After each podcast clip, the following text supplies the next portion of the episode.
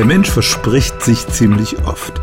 Alle tausend Wörter passiert uns ein Versprecher und das heißt alle zehn Minuten, wenn wir kontinuierlich reden. Sigmund Freud war es, der diese Versprecher tiefenpsychologisch interpretiert hat, aber der hat ja auch zum Beispiel all unseren Träumen eine solche Bedeutung zugesprochen, während heute Wissenschaftler eher sagen, dass das so eine Hausmeistertätigkeit des Gehirns ist, die nicht viel bedeuten muss. Und Sprachwissenschaftler sagen, die meisten dieser Versprecher kann man rein linguistisch erklären. Wenn jemand zum Beispiel sagt, ein anderer würde über den grünen Klo gelobt, dann erklären Sie den Versprecher damit, dass der Sprecher schon das O von gelobt im Kopf hatte, das vorweggenommen hat und so wurde aus dem Klee ein Klo.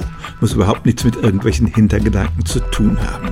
Und wenn jemand sagt, ich muss zur Pornografie statt zur Sonographie, dann interpretieren das Linguisten so, dass die beiden Wörter im Gehirn sehr nah beieinander abgespeichert sind und man sich dann schon mal einfach vertut.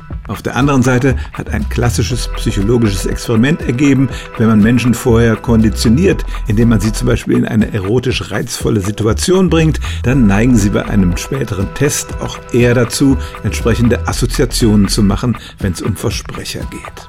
Also die Dinge, an die wir vielleicht im Hintergrund denken, können durchaus unsere Versprecher beeinflussen. Das muss aber noch nicht heißen, dass das wirklich unterbewusste Assoziationen sind, zu denen wir uns nicht wirklich bekennen wollen. Nein, die meisten Versprecher lassen sich ganz banal auf der linguistischen Ebene erklären. Man muss dazu nicht auf die Psychoanalyse zurückgreifen, aber natürlich beeinflussen unsere Hintergedanken auch immer unsere Sprache und damit auch unsere Versprecher. Aber als freudsche Fehlleistung muss man sie damit noch lange nicht bezeichnen. Stellen auch Sie Ihre alltäglichste Frage unter stimmtz.radio1.de.